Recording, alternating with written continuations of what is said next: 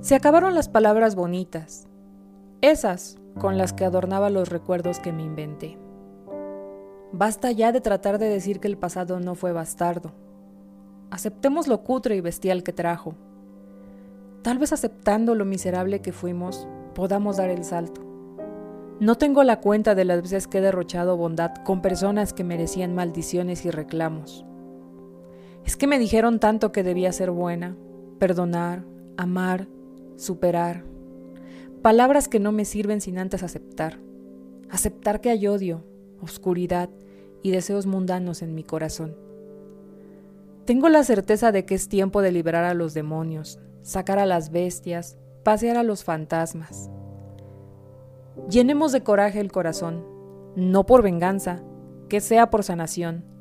Dejemos gritar a los cuatro vientos a las heridas que tenemos, a las cicatrices que llevamos tatuadas, a esas palabras que fueron clavadas en nuestras mentes.